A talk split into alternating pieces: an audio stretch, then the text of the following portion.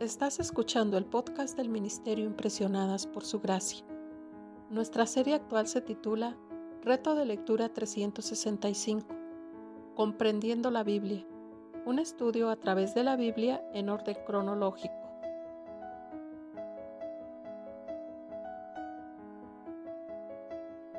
El reto de hoy es leer Éxodo capítulo 25 al capítulo 27, por lo que te animo a que puedas abrir tu Biblia y nos acompañes en este episodio a estudiar la Biblia.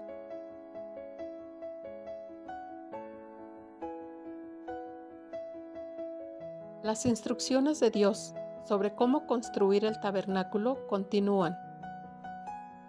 Las sábanas de lino y pelo de cabra tejido con imágenes de ángeles en la tela, sería utilizado para las paredes de la estructura interior y exterior.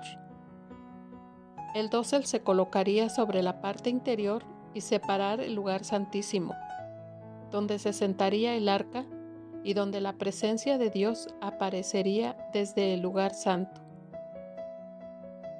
La parte exterior de la tienda. El marco de la tienda sería construido de madera revestido de oro y cubierto con pieles de cuero.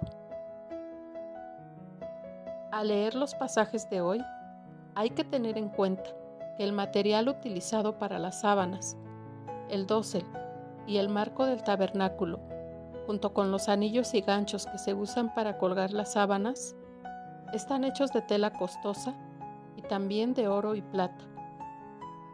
El material más caro se usa para aquellas partes más cercanas a donde la presencia de Dios aparecería. Este diseño ayuda a enseñar a los israelitas que la presencia de Dios en medio de su campamento es precioso y valioso. Aunque es santo y separado de la humanidad, deseaba vivir entre su pueblo.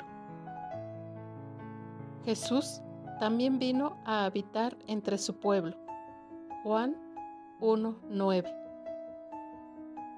Tome un minuto para alabar y agradecer a Dios que quiere estar con nosotros.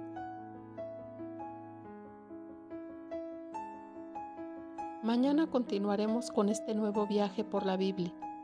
Nuestra oración es que el amor de ustedes abunde aún más y más en ciencia y en todo conocimiento para que aprueben lo mejor, a fin de que sean sinceros e irreprensibles para el día de Cristo, llenos de los frutos de justicia que vienen por medio de Jesucristo, para gloria y alabanza de Dios.